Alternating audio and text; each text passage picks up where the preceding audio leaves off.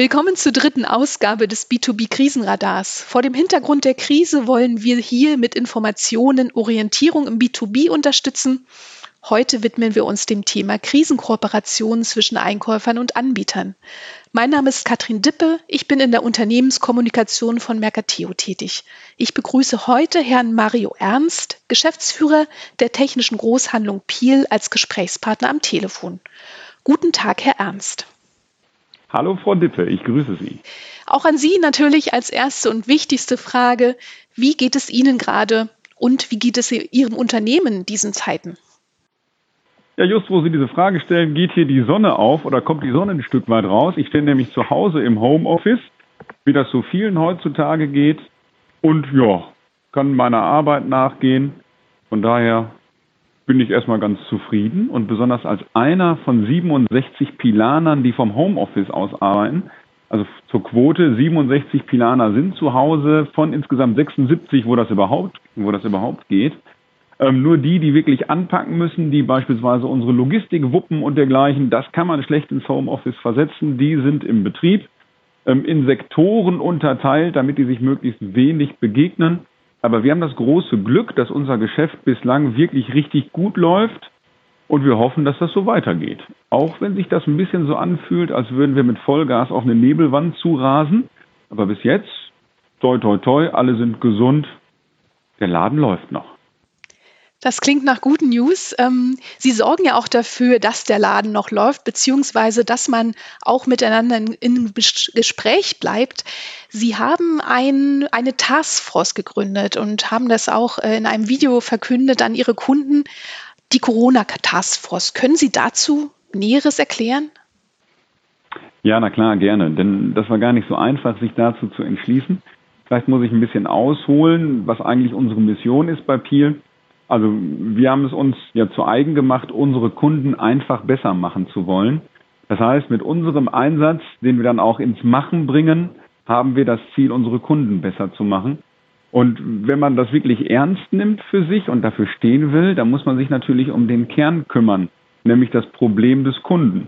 Und als die Corona-Krise an Schärfe zunahm, die Nachfrage nach entsprechenden persönlichen Schutzausrüstung ja exorbitant gestiegen ist, haben wir uns dazu entschieden, vor, das ist erst zweieinhalb Wochen her, das ist ja wirklich verrückt, ähm, die Belieferung mit PSA ab sofort einzustellen und anstelle dessen mit dem Kunden erst ganz dezidiert den Bedarf zu klären. Das heißt also, lieber Kunde, danke für deine Bestellung. Wir liefern diese aber nicht aus.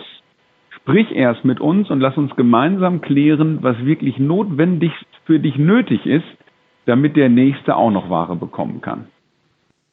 Das heißt, Sie spezifizieren dann schon zusammen mit dem Kunden im Gespräch die Bedarfe und sind dann auch im Ernstfall, wenn Sie merken, der kann auch was anderes gebrauchen, da kreativ und finden eine andere Lösung? Genau, genau das ist der Ansatz. Ähm, den Standard, den, den kann ja jeder, beziehungsweise so läuft ja auch meistens das Geschäft. Der Kunde weiß, er hat eine Atemschutzmaske im Einsatz, bestellt diese und bekommt die kurzfristig von uns geliefert. So die normalerweise gängige Praxis. Jetzt ist es eben so, dass der Kunde einen Bedarf hat, den wir aber im Normalfall nicht unbedingt im Detail kennen, ähm, sondern eben nur das Produkt, das er bei uns bestellt. Und so sprechen wir die Einladung aus, lieber Kunde, sprich mit uns, sag uns genau, für welchen Einsatzzweck brauchst du welche persönliche Schutzausrüstung. Lass uns gemeinsam besprechen, ähm, wie viele Menschen du im Einsatz hast, wie lange ähm, die PSA entsprechend ausreicht ähm, und natürlich auch, wie viel du noch im Lager hast, um daraus dann gemeinsam zu bestimmen, mit wie viel persönlicher Schutzausrüstung wir helfen können. Und es bringt nicht viel zu wenig zu liefern, dann würde, würden die Bänder schnell stillstehen. Es bringt aber genauso wenig, eben dem Bedarf des Kunden, so wie er ihn beziffert, liefer mal 1000 Masken, dem einfach nachzukommen. Und dann werden möglicherweise viele, viele Masken nicht benötigt und liegen im Lager dieses Kunden.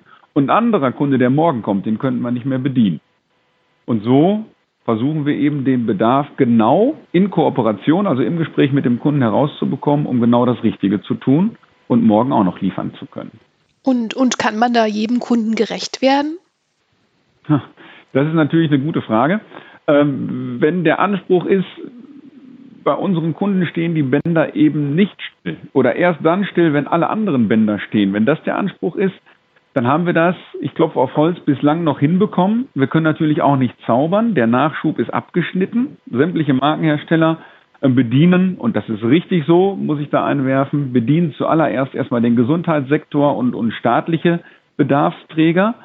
Ähm, das ist natürlich, wenn ich ein Industrieunternehmen habe, so wie das unseren Kunden geht, und will die meine Mitarbeiter mit persönlicher Schutzausrüstung ausstatten und möchte gerne, dass die, dass die weiter produzieren und dabei natürlich auch gesund bleiben, dann ist, ist immer eine Frage des Verständnisses, das man für diese Situation dann hat.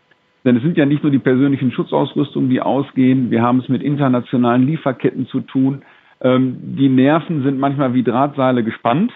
Und dann ist da nicht jedes Gespräch angenehm, dass der in der Taskforce ankommt. Und das ist schon ähm, ja wirklich eine große Bandbreite zwischen denen, die wirklich nervlich stark strapaziert sind und dementsprechend auch agieren und denen, die durchaus Dankbarkeit zeigen für unseren Ansatz und da, da viel Verständnis für haben. Und für beide Pole, die es da gibt, haben wir natürlich Verständnis.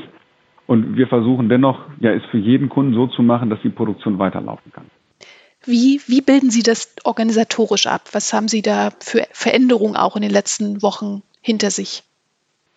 Ja, erstmal war das recht einfach, dass wir die vier Personen der Taskforce entsprechend in einem Bereich unseres Großraumbüros zusammengefasst haben. Also das ist ein crossfunktionales Team aus ähm, Einkauf, Verkauf, ähm, ähm, Auftragsmanagement, ähm, so dass wir alle Funktionen in einem Team hatten, eben räumlich beisammen, um sich schnell abstimmen ähm, ja, zu können. Mittlerweile sitzt auch die Taskforce jeweils zu Hause, ähm, spricht sich eben digital ab und das ist was, was wir mitnehmen nicht nur in der Taskforce, sondern peelweit haben wir uns innerhalb von 14 Tagen ja, ähm, in, in Lichtgeschwindigkeit digitalisiert. Es gibt überhaupt gar keine papierbasierten Prozesse mehr des Alltags, weil es ja schlicht unmöglich ist von Wohnzimmer zu Wohnzimmer. Und so hat uns die Situation dazu gezwungen, uns, wie gesagt, mit Lichtgeschwindigkeit weiterzuentwickeln. Und dass wir dazu bereit waren, finde ich erstmal das Bemerkenswerte, dass wir das hinbekommen konnten, technisch und organisatorisch, und wie dann die Leute mitgezogen haben ohne dass unsere Kunden darunter leiden müssen. Das ist einfach klasse und das muss man auch betonen. Dazu zwingt uns die Krise und da werden wir noch ganz, ganz viel von haben in Zukunft, weil wir sicher diese Dinge auch kompensieren und mitnehmen werden. Ja, wie sind denn da Ihre, Ihre Prognosen, Ihre Ausblicke? Also wir wissen alle, dass wir auf Sicht fahren, aber vielleicht haben Sie doch schon Ideen, wie es da weitergehen könnte. Naja, die Hoffnung ist ja groß, wenn die, wenn die Neuinfektionskurve sich weiter abflacht, was sich, oder was sich momentan ja erst andeutet und hoffentlich Wirklichkeit wird, hoffe ich darauf, möglichst schnell zur Normalität zurückkehren zu können, sodass ja jetzt die Auszeit bis nach den Osterferien ähm, dann im Anschluss in eine Phase überführt wird, dass, dass das ja, Alltagsleben wieder einigermaßen normalisiert wird. Also wir haben ja auch ne, jetzt mit fünf Personen Haushalt zu Hause, drei grundschulpflichtige Kinder. Äh, das ist schon eine Herausforderung, insbesondere für meine Frau, denn ich arbeite ja hier den ganzen Tag. Also da wünsche ich mir äh, persönlich, klar, aber eben auch für die Wirtschaft, dass wir in einem vernünftigen Maße und ohne die gefährdeten Gruppen über Gebühr zu gefährden, dass wir jetzt ja irgendwo zur Normalität zurückkehren können des Wirtschaftslebens. Wenn Sie nochmal schauen und, und, und weg von Ihrem eigenen Geschäft gehen, wenn Sie etwas raten könnten, also anderen Anbietern, anderen Händlern, aber auch den Einkäufern, was, was hätten Sie für, für Tipps parat? Gute Frage, denn an sich bin ich immer so kritisch dem eigenen Handeln gegenüber, dass ich nicht unbedingt weiß, ob das dann sich da Tipps ab, raus ableiten lassen. Aber gute Erfahrungen haben wir auf jeden Fall damit gemacht, uns damit zu beschäftigen, wofür wir eigentlich da sind, ähm, was wir für unsere Kunden tun können und als wir, ja, und, und wenn wir, wenn wir die einzelnen Punkte herausarbeiten und uns dazu entschließen, das ganz konsequent auch durchzuhalten und fortzuführen, bringt uns das dann genau in diese Corona-Entscheidungslage. Liefere ich jetzt die Bestellung aus, die ich vorliegen habe, habe dann halt nichts mehr, aber das Geschäft ist gemacht, der schnelle Taler ist im, ist im Beutel. Oder will ich wirklich meine Stammkunden nachhaltig besser machen? Will ich dafür sorgen, dass die entsprechend weiter produzieren können? Das kann ich dann durchsetzen, wenn ich auf der anderen Seite die enttäusche, die jetzt sofort die Ware eben haben wollten. Und um jemanden nicht nachhaltig zu enttäuschen und zu verlieren, muss ich in den aktiven Dialog gehen.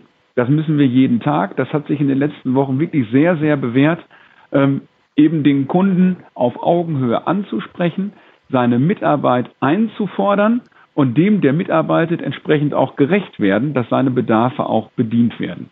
Also direkte Ansprache, klare Ansprache und gemeinsames Problemlösungsbewusstsein. Ich glaube, das ist einer der Schlüssel, ähm, die uns in Zukunft auch die, die Türen öffnen werden gemeinsam im Gespräch bleiben. Das ist ein schönes Schlusswort und auch ähm, mittlerweile in dieser Serie das dritte Mal, dass wir genau diese Antwort auch kriegen. Ähm, ich glaube, ja, reden okay. hilft, kommunizieren hilft. Dann danke ich Ihnen herzlich für das Gespräch und ähm, wünsche Ihnen alles Gute. Sehr gerne, Frau Dippe. Ihnen auch und bleiben Sie gesund. Das Video zur Corona Taskforce haben wir unten in den B2B News verlinkt, damit Sie sich eine eigene Meinung bilden können. Und die nächste Ausgabe des B2B Krisenradars können Sie am Donnerstag, dem 2. April 2020 hören und lesen. Sie finden den Beitrag unter mercateo.com-b2b-radar. Vielen Dank fürs Zuhören, achten Sie gut auf sich und andere.